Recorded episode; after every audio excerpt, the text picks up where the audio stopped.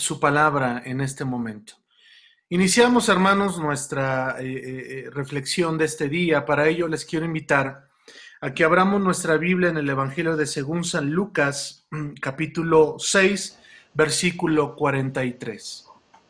Evangelio de según San Lucas 6, capítulo 6, versículo 43. En la Biblia, en la Biblia, en la revelación que Dios nos ha dado, tenemos, y Dios, tenemos los parámetros eh, para que nosotros los que hemos creído en Dios, eh, debemos de eh, hacer énfasis en esos parámetros, en esa conducta del cristiano. hemos visto, hermanos, que nosotros nos llamamos cristianos, ¿verdad? Y nosotros lo sabemos que eh, en el libro de Hechos se les llamó eh, en la ciudad de Antioquía, de Pisidia, por primera vez a los cristianos así. Cristianos, antes se les conocía como los del camino. Lo vimos ya hace tiempo, hermanos, en la iglesia. Y cristianos viene de la palabra Cristo, viene derivado de esa palabra. ¿Por qué? Porque los primeros cristianos diga conmigo, imitaban, imitaban a Cristo. Querían ser como Cristo. Amén. Eh, creo que no hay mejor, eh, eh, lo creo así, hermanos, creo que para el día de hoy no hay mejor parámetro que Cristo, que Jesucristo.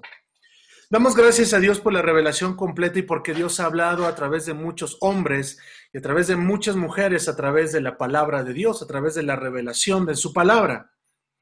Pero creo que eh, eh, eh, no tenemos mejor testimonio en este tiempo que la persona de Jesucristo.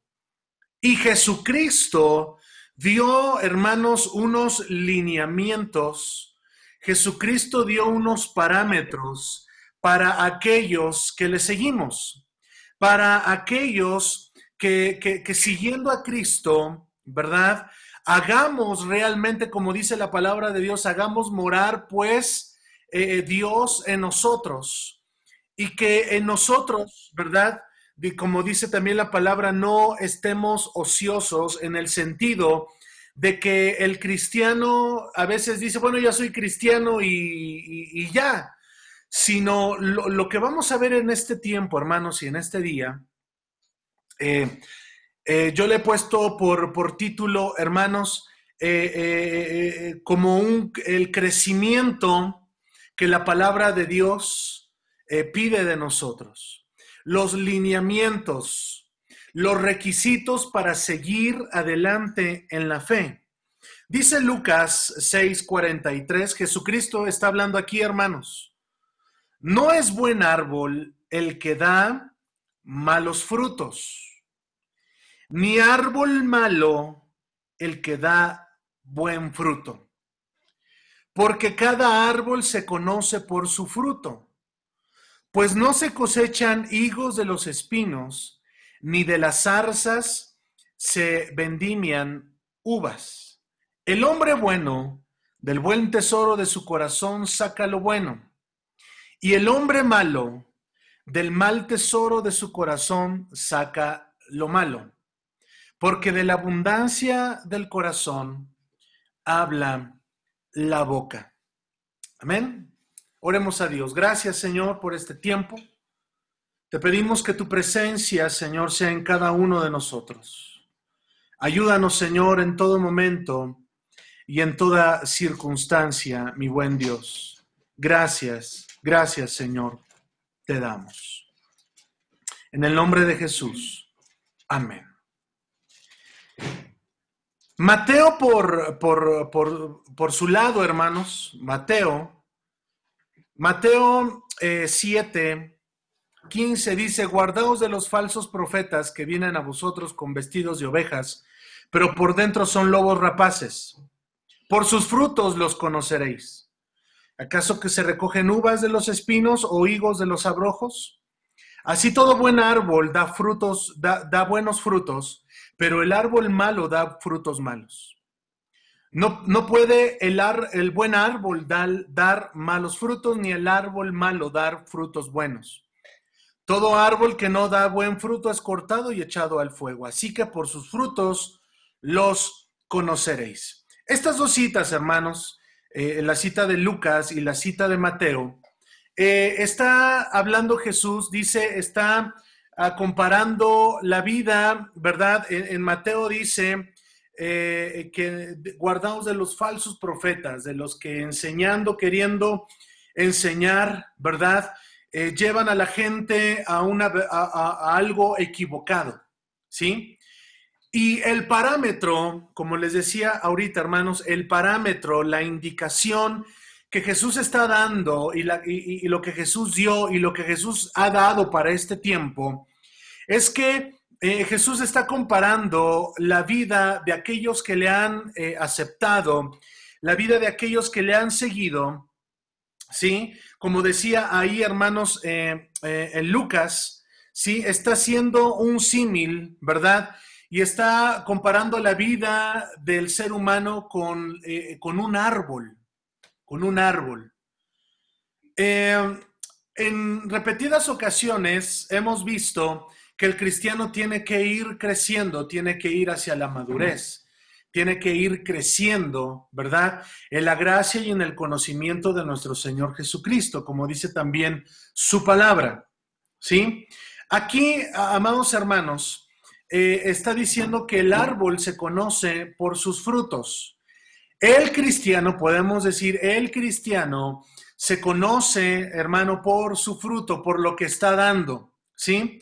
Porque dice ahí, hermanos, eh, eh, como lo leímos en, en Lucas, ¿sí? Al final, en el versículo 45, dice, el hombre bueno del buen tesoro de su corazón saca lo bueno.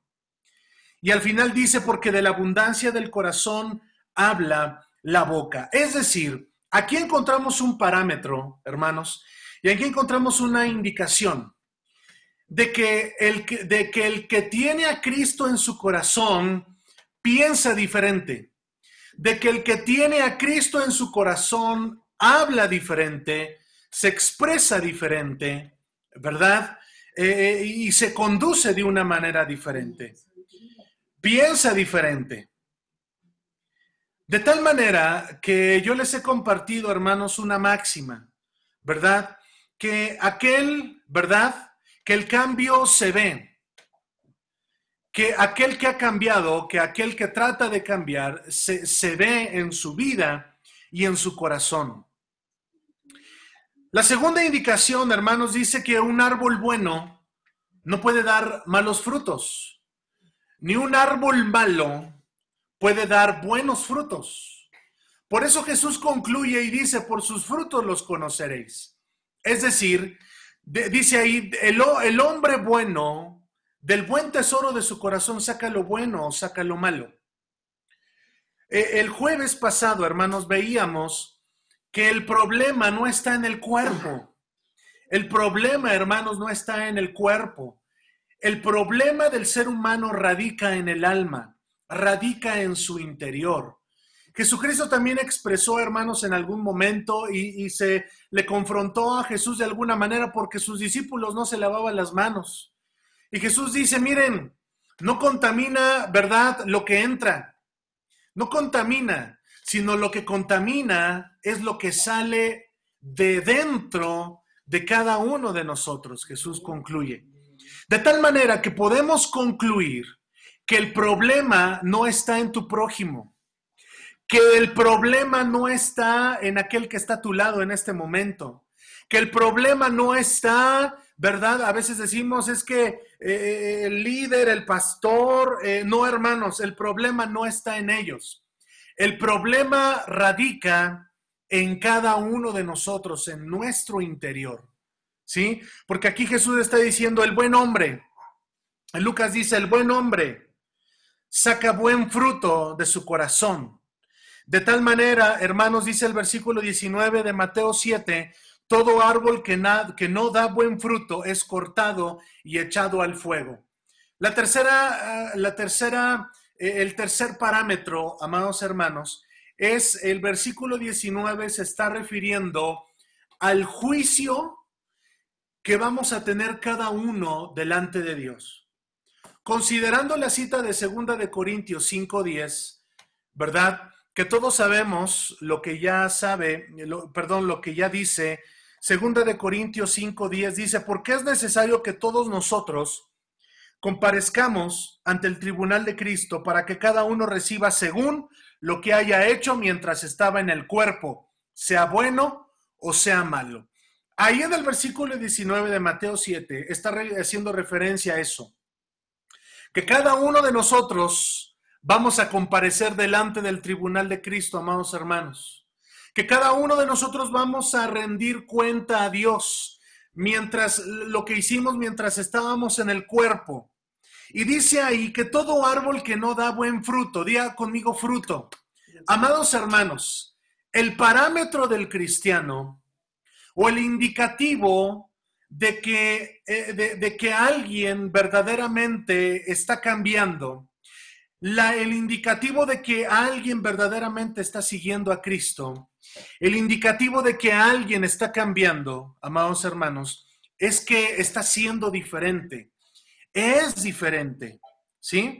Aquí dice, todo árbol que no da buen fruto es cortado, dice ahí, y echado al fuego y echado al fuego, ¿sí?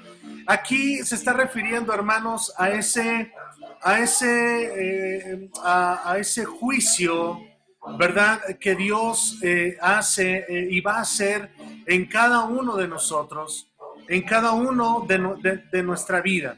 ¿Ven? Por, por, lo tanto, amados hermanos, así dice que por sus frutos los conoceréis, dice, dice Jesús. Por sus frutos vamos a conocer a la gente. Por, por los frutos, por lo que las personas hagan, vamos a, dar un buen fruto o un buen, o un buen testimonio. Dice aquí. Ahora, teniendo esto, hermanos, eh, eh, colocado como base, quiero que me acompañen, amados hermanos, al Evangelio de según San Juan capítulo 15. Considerando ya estos, estos dos versículos de, Lucas y de Mateo, que, eh, y, considerando estos parámetros que Jesús habló, quiero llevarlos ahí al Evangelio de según San Juan capítulo 15. Sigue enseñando Jesús en Juan capítulo 15 Sigue enseñando Jesús y, dice desde el versículo 1, yo soy la vid verdadera y mi padre es el labrador. Todo pámpano que en mí no lleva fruto, lo quitará y todo aquel que lleva fruto lo limpiará para que lleve más fruto. Démonos cuenta que en estos eh, dos pasajes que leímos ahí en Lucas y en Mateo, y ahora el, pasaje que estamos leyendo aquí en Juan, Jesús está enseñando y Jesús está diciendo, y, Jesús sigue comparando de que nosotros, de que nosotros eh, seguimos siendo como un árbol, ¿verdad? Pero aquí Jesús está diciendo, y más adelante conocemos esta explicación de Jesús o esta enseñanza de Jesús, que nosotros somos Hermanos, esa rama, ese pámpano, dice ahí, ¿sí? Y habla acerca de un fruto, de llevar fruto. Dice, aquel que no lleva fruto, ¿verdad? Lo quitará y todo aquel que lleva fruto lo limpiará para que lleve más fruto. Si Jesús está diciendo, ¿verdad? En los versículos, en los capítulos que leímos anteriormente, de que el cristiano tiene que llevar fruto, ¿sí? Que por sus frutos vamos a conocer a, ese árbol. En otras palabras, por sus actos y por sus hechos vamos a conocer a alguien, ¿sí? Vamos a conocer a alguien que se dice ser cristiano, ¿sí? Vamos, lo vamos a conocer por sus frutos, ¿sí? Versículo 3, ya vosotros estáis limpios por la palabra que os he que os he hablado. ¿Sí? Aquí en este versículo 3, ah, es lo mismo que pasa hoy en nuestros días. Tenemos la palabra de Dios, amados hermanos. Tenemos su palabra, ¿sí? Y es interesante cómo el mismo eh, eh, escritor como Juan, ¿verdad? Eh, inicia su evangelio en Juan 1.1. Dice, en el principio era el verbo, y el verbo era con Dios, y el verbo era Dios. En, otra, en otras versiones, eh, este, en vez de, de la palabra verbo, dice la palabra, la palabra de Dios, ¿sí? La palabra de Dios. Este era en el principio con Dios. El escritor en, el, en Juan 1.1 está hablando acerca del verbo. En otras palabras, está hablando, valga la expresión, acerca de la palabra de Dios. Está, eh, eh, el escritor está, hermanos, nos está dando una indicación de Génesis 1.1. Amén. Que cuando todo en el principio, ¿verdad? Fue creado por qué? Todo fue creado por qué, hermano? Por la palabra de Dios. Por la palabra de Dios. Todo fue creado, todo lo que existe, todo lo que existe el día de hoy fue creado por la palabra.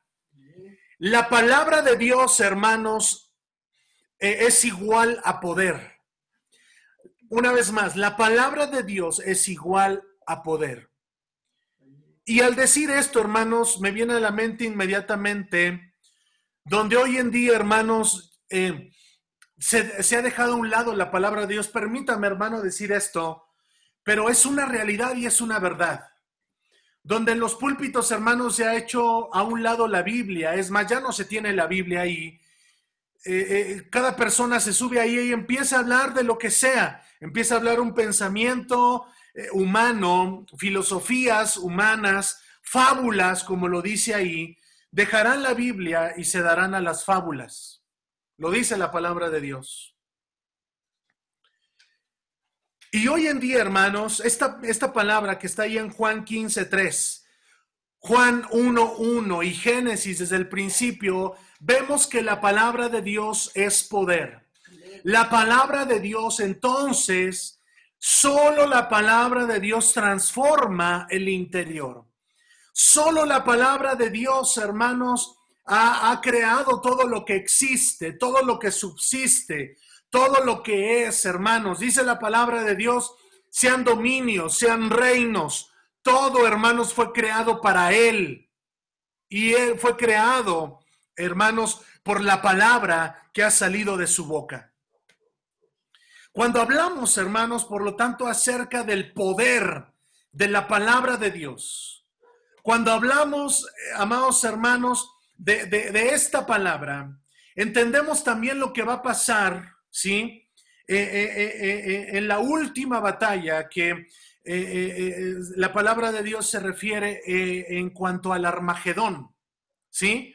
Dice que se van a reunir todas las potencias de la tierra, hermano, en cuanto a su pueblo Israel. Y dice la palabra que Él va a venir. Y la palabra de Dios, y lo hemos visto ahí en Apocalipsis, dice, hermanos, que, que, va a salir de su boca una espada, que con el poder de su boca, con el poder, amados hermanos, del poder que salga de su boca, va, amados hermanos, a destruir a destruir, amados hermanos, a todo, ¿verdad? A todo aquel o aquellos que se levantan, que se levantan contra Dios. ¿Esto a dónde lo dice? Apocalipsis 19, 11.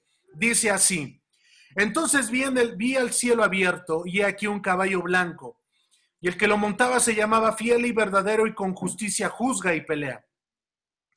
Sus ojos eran como llama de fuego y había en su cabeza muchas diademas y tenía un nombre escrito que ninguno conocía sino él mismo.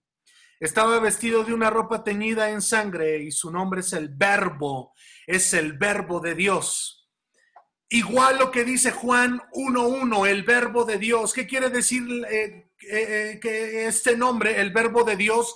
El poder, la palabra, el poder y la palabra de Dios hablando a la vida del ser humano, amados hermanos. Y los ejércitos celestiales vestidos de lino finísimo, blanco y limpio, le seguían en caballos blancos. Y el versículo 15, mire lo que dice. Y de su boca sale una espada aguda para herir con, con ella a las naciones. Y él la regirá con barra de hierro. Y él pisa el lagar del vino del furor y de la ira del Dios Todopoderoso. Y en su vestidura y en su muslo tiene escrito este nombre, Rey de Reyes y Señor de Señores.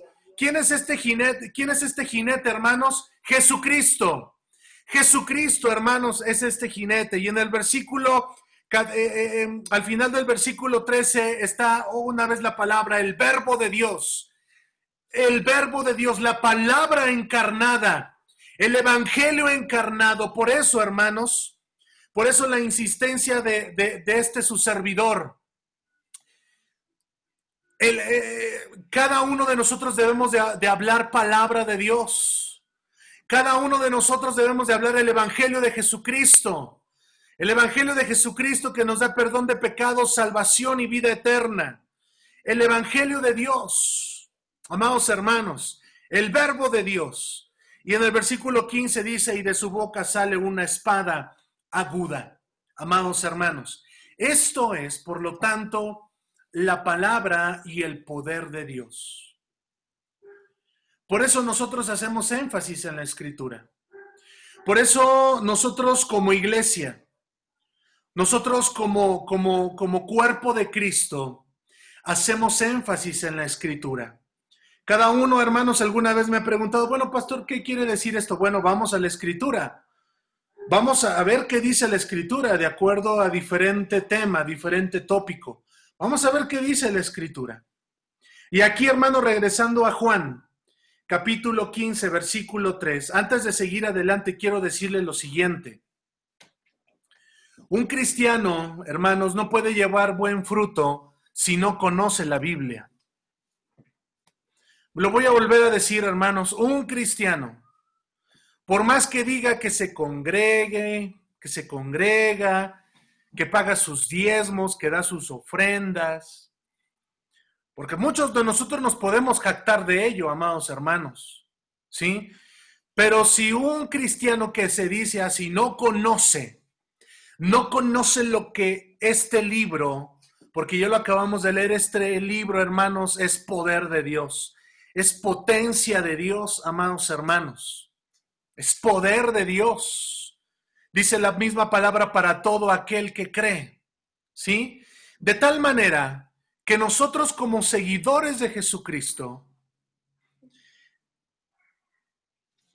debemos de conocer la palabra. Conocer la palabra de Dios. Ya vosotros estáis limpios por la palabra que os he hablado. Aquí Jesús, eh, amados hermanos, está dando testimonio que la palabra que él, que él da ¿Qué hermanos qué hace? La palabra que él da, ¿qué hace? Limpia, dice ahí. Ya vosotros estáis limpios. ¿Por qué? Por la palabra. Ya ustedes están limpios por la palabra. De tal manera que podemos decir, hermanos, como decía el salmista, ¿verdad? En el Salmo 119, tu palabra ilumina mi camino. Tu palabra es esa lumbrera que alumbra mi camino.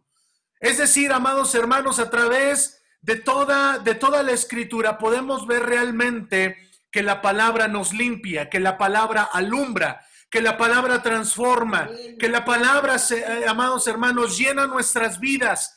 Pero si aquellos, hermanos, eh, o mejor dicho, si no leemos la palabra, entonces ¿con qué nos vamos a limpiar? Si no conocemos la palabra de Dios, entonces, ¿cómo vamos a alumbrar nuestro camino? Por otro lado, el mismo salmista decía que la palabra de Dios es, como esa miel que destila del panal. Es decir, cada vez que leemos la palabra, amados hermanos, eh, eh, da, hermanos, esa bendición a nuestras vidas y esa bendición a, también a los que nos rodean. Habiendo dicho esto, vamos a leer el versículo 4 de Juan capítulo 15. Permaneced en mí y yo en vosotros. Permaneced en mí y yo en vosotros. El siguiente parámetro o la siguiente indicación o el siguiente punto, amados hermanos, es que ya habiendo Jesús dicho que debemos de dar fruto, ¿sí? Y que debemos de cambiar, porque algunos me, me, han preguntado, bueno, ya soy cristiano, ¿ahora qué sigue? Ya tengo 15 años en la iglesia, 20 años, ¿y ahora qué sigue?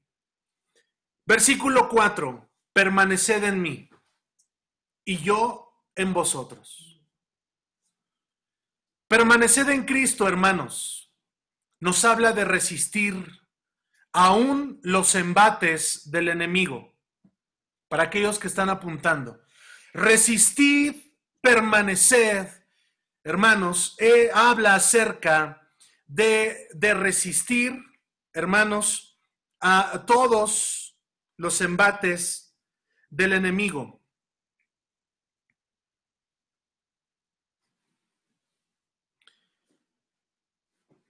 Quiero pedirle a... Bueno, hermanos, todos vamos ahí a Santiago 4.9, por favor. Para, términos más, este, más prácticos, Santiago 4.7 dice así, someteos pues a Dios. Resistid al diablo y huirá de vosotros. Dice la primera, la primera palabra, hermanos, porque muchos hacen, muchos hacen énfasis, no, pues eh, tenemos y podemos resistir al diablo y va, va a huir de, nosotros. No es así, hermanos. Dice la, la primera palabra, Someteos pues a Dios. Cuando, si regresamos aquí al versículo 4, dice, permaneced en mí. Jesús está diciendo, permanece en mí. Y Santiago está diciendo, someteos a Dios. Cada uno de nosotros tenemos una voluntad.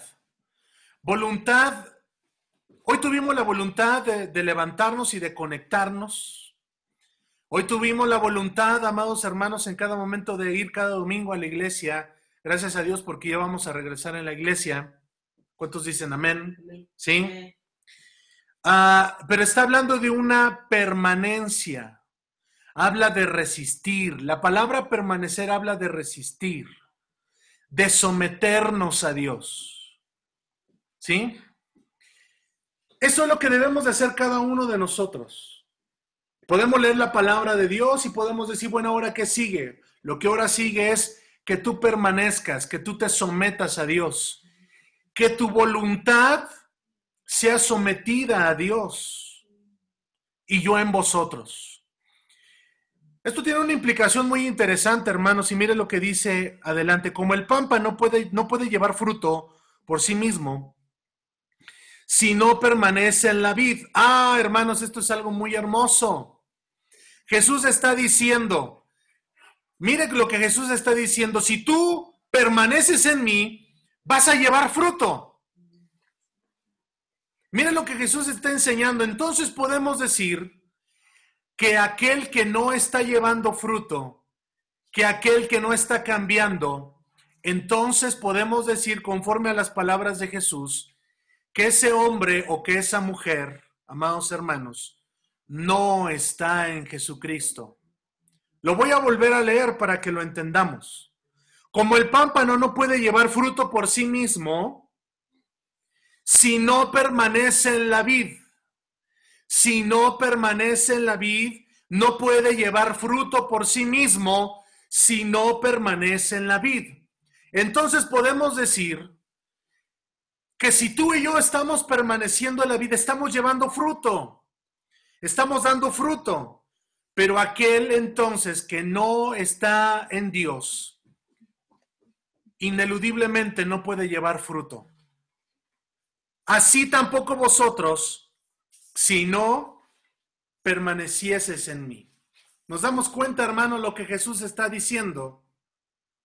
Que no podemos llevar fruto por nosotros mismos, hermanos. Que no podemos eh, eh, seguir a Dios por nuestras propias fuerzas. Dejémonos de engañarnos a nosotros mismos. Dejemos a veces de transgiversar la palabra y decir yo puedo, yo en mis fuerzas puedo, como está escrito en la palabra, me levantaré, iré y haré las cosas por mis propias fuerzas. Déjame decirte, amados hermanos, amada iglesia, que no podemos, no podemos, no podemos cambiar si no permanecemos en Dios. No podemos llevar ese fruto, no podemos llevar fruto si no permanecemos en la vida. De tal manera que debemos, hermanos, aquí el siguiente parámetro para nosotros como cristianos en este día, en esta generación que nos ha tocado vivir, amados hermanos, e, el imperativo es permanece en Dios. Yo alguna vez les preguntaba si era fácil o difícil ser cristiano. Ahí dimos ahí, si, ustedes recuerdan, un jueves, ¿verdad? Y hubo un, foro de discusión si era fácil ser cristiano o si era difícil ser cristiano, ¿verdad? Pero a través de la palabra quiero decirles, amados hermanos, que debiera ser fácil seguir a Dios si permanecemos en Él. Si hacemos las cosas que Él nos dice, porque nuestra voluntad está sometida a Él. Creo, hermanos, que esta pregunta que les acabo de hacer y que siempre les he hecho va relacionado a nuestra voluntad. Sí, hermanos, va relacionado a nuestra voluntad. Vuelvo a preguntarles, ¿es fácil ser cristiano o es difícil ser cristiano? Esa pregunta va relacionado a tu voluntad. ¿A cuánto le haces caso a la palabra de Dios? ¿A cuánto tu voluntad es sometida, como ya lo leímos ahí en Santiago? Someteos a Dios, dice ahí, sométete a Dios.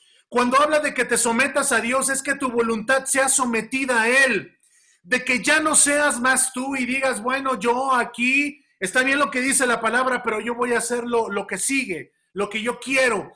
Tu voluntad debe de ser sometida a Dios. Cuando tu voluntad es sometida a Dios, le dice, Señor, sí. Y no hay un pero. Le dice, sí, Señor, yo lo haré.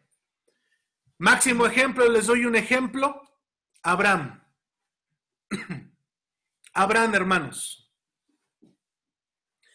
Conocemos ahora ya por la revelación que tenemos en el Nuevo Testamento, dice, y es el único que se expresa, hermanos, que dice la palabra de Dios que Abraham fue llamado amigo de Dios, porque qué? Porque le obedeció a Dios, porque le creyó a Dios, porque cuando Dios, Jehová Dios le dijo a Abraham, dame a tu hijo, ¿cuál fue la respuesta de Abraham? Señor, está bien todo lo que tú me has dado. Mira, Señor, tengo muchas riquezas, tengo mucho ganado, tengo mucho, está bien todo. Pero esto que me estás pidiendo, Señor, pues, pues ¿cómo, Señor? ¿Fue así, amados hermanos? De ninguna manera. Le dijo, sí, Señor. Sí, Señor. Y hay algo muy significativo en esa historia, hermanos. Antes de irse Abraham, si ustedes recuerdan ese pasaje, Abraham le dice a sus criados, Vamos a ir a adorar a Dios, yo el muchacho, y vamos a regresar. Es decir, Abraham, hermanos, ya sabía lo que, iba a hacer con su hijo, pero a pesar de eso, Abraham habló en fe. Abraham habló en fe, hermanos, ¿sí? Quiero llevarlos ahí a, Génesis, por favor, ahí a, a esa a ese momento de la historia que, les estoy eh, contando. Por favor, vamos ahí.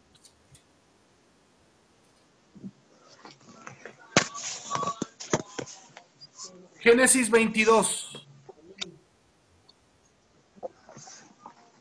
Quiero que ustedes tengan presente.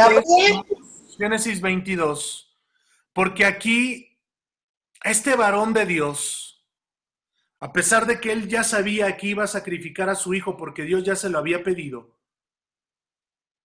a pesar de eso, Abraham habló en fe. Mire cómo dice Génesis 22, 5. Entonces dijo Abraham a sus siervos, esperad aquí con el asno, y yo, el, y yo y el muchacho iremos hasta allí, y subraye lo que voy a leer a continuación, y adoraremos, y volveremos a vosotros. Ahí no está hablando en singular, hermanos, ahí no está, Abraham está diciendo voy a ir y voy a regresar. Porque, insisto, Abraham ya sabía que, Jehová Dios le había pedido al muchacho en sacrificio.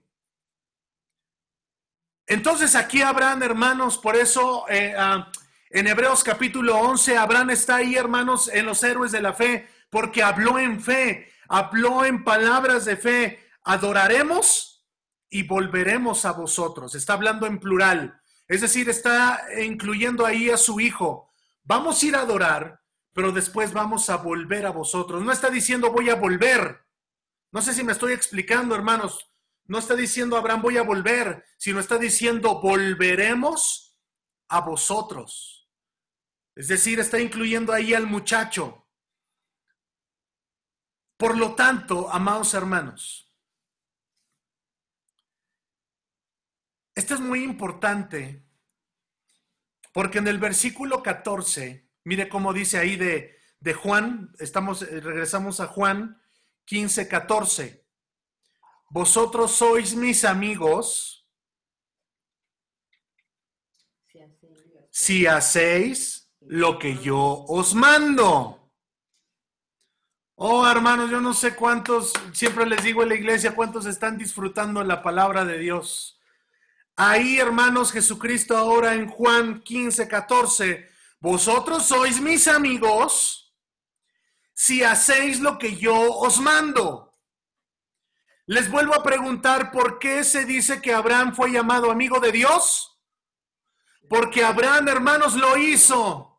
Porque Abraham no lo cuestionó y le dijo, Señor, pues me costó mucho trabajo, Isaac, y ahora me lo estás pidiendo en sacrificio. No. Abraham dijo, sí, Señor. Sí, Señor, lo haré.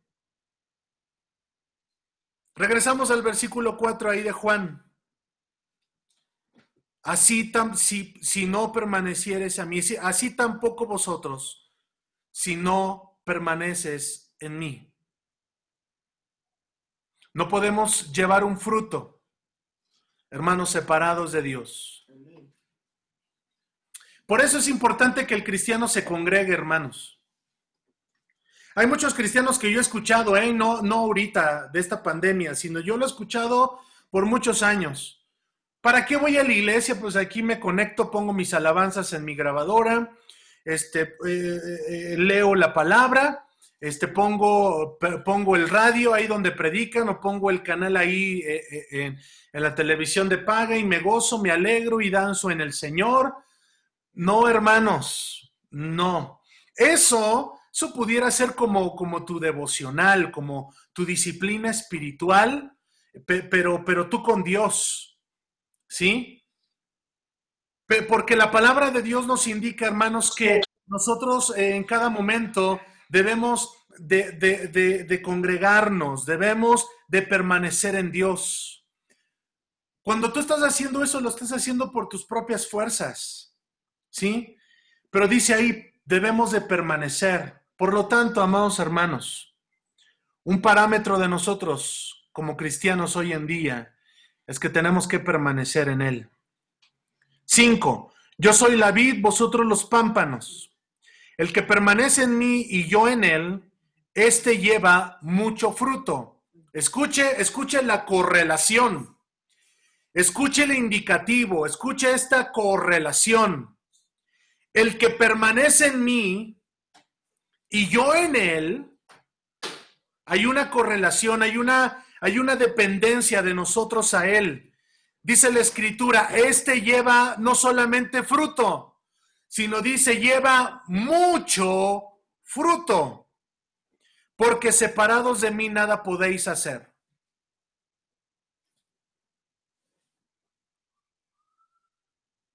Déjame decirte lo siguiente, amado hermano.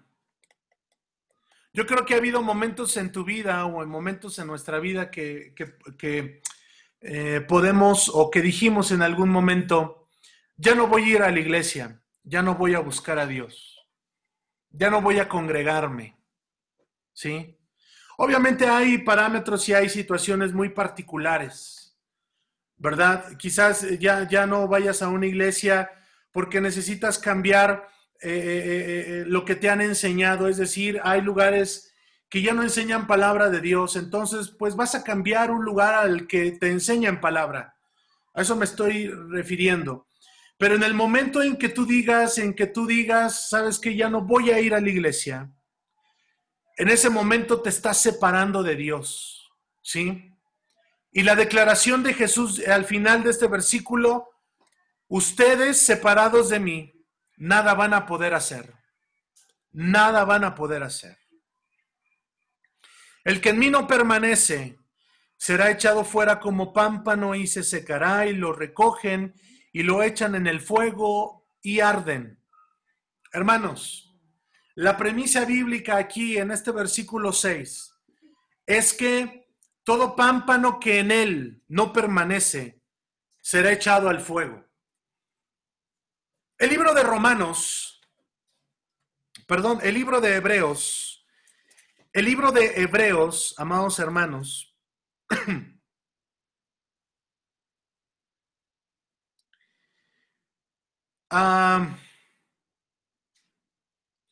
dice Hebreos 12, 29, porque nuestro Dios es fuego,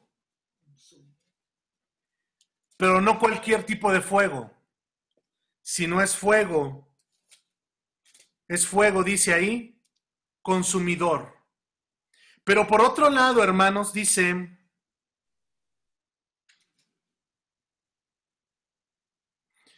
dice ahí en Hebreos 10:31, Hebreos 10:31, dice así, horrenda cosa es caer en manos del Dios vivo. Por otro lado, hermanos, también Jesús expresó en algún momento, si tú has puesto tus manos en el arado y miras para atrás, no eres digno de mí. ¿Dónde lo dice? Lucas 9, Lucas 9, 62. Se los voy a leer, hermanos. Lucas 9, para que no haya ninguna ahí, este, pero ¿a dónde lo dice? Lucas 9, 62 dice de la siguiente manera. Lo voy a leer desde el 57. Yendo ellos, uno le dijo en el camino, Señor, te seguiré a donde quiera que vayas. Y le dijo Jesús, las zorras tienen guaridas, las aves de los cielos nidos, mas el Hijo del Hombre no tiene dónde recostar la cabeza. Y dijo a otro, sígueme. Y él le dijo, Señor, déjame que primero vaya y entierre a mi Padre. Jesús le dijo, deja que los muertos entierren a sus muertos, tú ve y anuncia el reino de Dios. Entonces también dijo otro, te seguiré, Señor, pero déjame que me despida primero de los que están en mi casa. Y mire la, la declaración de Jesús en el 62. Y Jesús les dijo, ninguno que poniendo su mano en el arado mira atrás es apto para el reino de Dios. Subraye la palabra apto. En otra, en otro, eh, ahí, en, eh, ahí, en, Mateo, hermanos, eh, al final de esa declaración no dice la palabra apto, sino dice es digno de mí. Si, si quiere, vamos ahí a Mateo 8, para que nada más comprendamos esa palabra. Mateo 8, 22, mire lo que dice.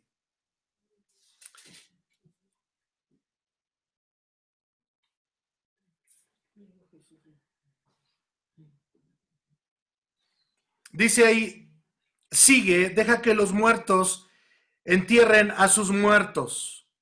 Y la palabra ahí en Lucas dice, no es apto o no es, no es digno de mí. De tal manera que considerando ahí el libro de Juan, amados hermanos, eh, eh, el libro eh, que estamos eh, considerando, amados hermanos, el libro de Juan 15 nos habla de permanecer. Al leer estas dos cosas, si ya tú pusiste tu mano en el servicio, en el arado y miras para atrás, no eres apto para el reino de los cielos. O mejor dicho, no somos apto para el reino de los cielos. Horrenda cosa es caer en manos de un Dios vivo. Sigo adelante. Si, eh, si tú permaneces en mí y mis palabras permanecen en vosotros, pedid todo lo que queréis y os será hecho. El siguiente parámetro como cristianos lo entendemos de la siguiente manera de acuerdo al versículo 7. Que cada una de nuestras oraciones van a ser respondidas.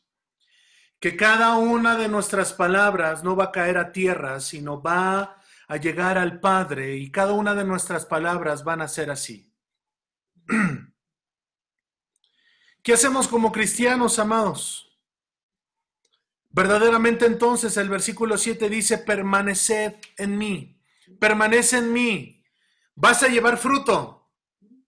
Pero también cuando tú te acerques a Él y le pidas algo, le pidas algo, dice ahí, os será hecho. Pero ¿qué hay de aquel cristiano que de cuatro domingos del mes va uno y quiere una respuesta de Dios. No es así, hermanos. Perdóneme que se lo diga, ¿verdad? Eh, eh, pero no es así. Habla de permanecer. Si nada más vamos a la iglesia cuando nos acordamos, o si nada más buscamos a Dios cuando nos acordamos, o si nada más buscamos a Dios cuando tenemos una necesidad tan grande, la vida cristiana no funciona así. Creo que en este momento estoy rompiendo un paradigma, hermanos, y creo que la palabra de Dios nos está enseñando a todos en este momento. La vida no, la vida cristiana no consiste así. Si no, ya nos pareciéramos, hermanos, aquellos que se flagelan su cuerpo, aquellos que hacen una penitencia, aquellos que le prenden una veladora a alguien, a, algún cuadro. No, hermanos, la vida cristiana no funciona así. El versículo 7 dice, permanece en mí. Desde el principio del versículo del capítulo 15 Jesús está diciendo, permanece en mí, permanece en mí, permanece en mí yo voy a permanecer en ti, vas a llevar fruto, pero si tú también permaneces en mí, todo lo que pidas en mi nombre os será hecho. Desafortunadamente, hermanos, muchos son así. Hay algún problema, van a la iglesia y algunos dicen, pastor, ore por mí porque estoy pasando una situación muy difícil. Yo les pregunto, esa persona o ese hermano o esa hermana que nada más va, fue a la iglesia por un domingo. La semana pasada nos decía eh, nuestra hermana Sonia cuántas veces Dios nos ha sanado, cuántas veces Dios ha sanado a mucha gente en la iglesia eh, eh, que, va y que pide una que pide y, oramos por ello y, Dios la sana y esa gente ya no regresa a la iglesia. No está permaneciendo en él. Pide todo lo que quieras y te será hecho. Y aquí muchos se alegran y dicen amén, gloria, gloria a Dios y aleluya. Pero así como lo leímos en Santiago, hermanos, que el diablo va a huir de nosotros, pero si nosotros, pero si nosotros nos sometemos a Dios. Aquí, hermanos, habla acerca de permanecer en Él. Sigo leyendo. En esto es glorificado mi Padre en que llevéis mucho fruto y seáis así mis discípulos.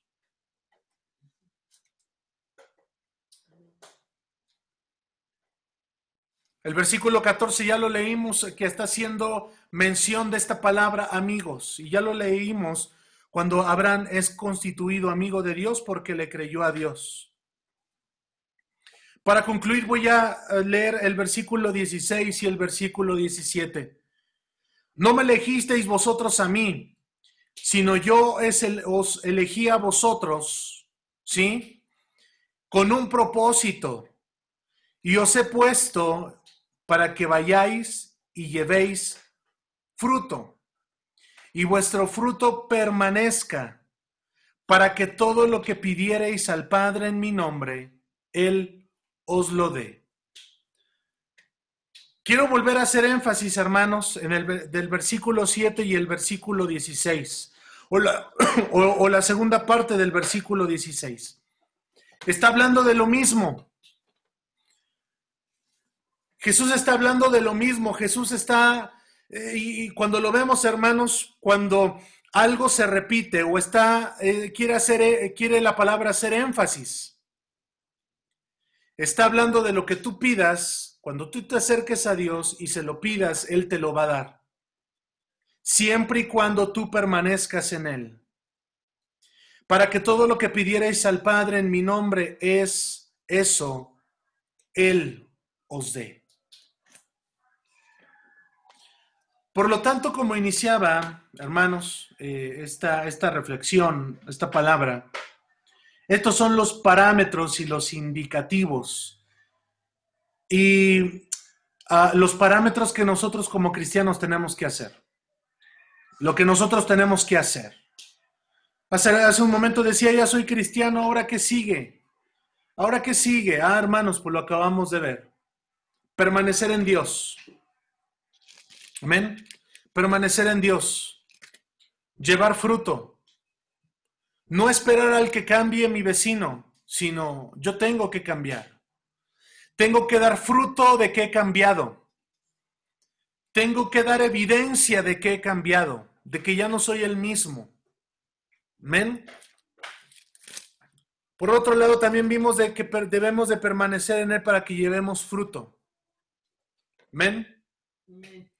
También hemos entendido que separados de Dios no podemos hacer nada. Separados de Dios no podemos hacer nada. El siguiente indicativo fue, amados hermanos, que debemos de permanecer en Él para que todo lo que pidamos o le pidamos a Él, Él nos lo dé. Si, si, si tus oraciones están siendo contestadas, es porque estás en Él, estás permaneciendo en Él. Pero si tus oraciones no están siendo contestadas, eso es un indicativo amados hermanos, conforme a lo que estamos viendo aquí en esta palabra, que no estás permaneciendo en él, que hay algo, que hay algo que debes de hacer.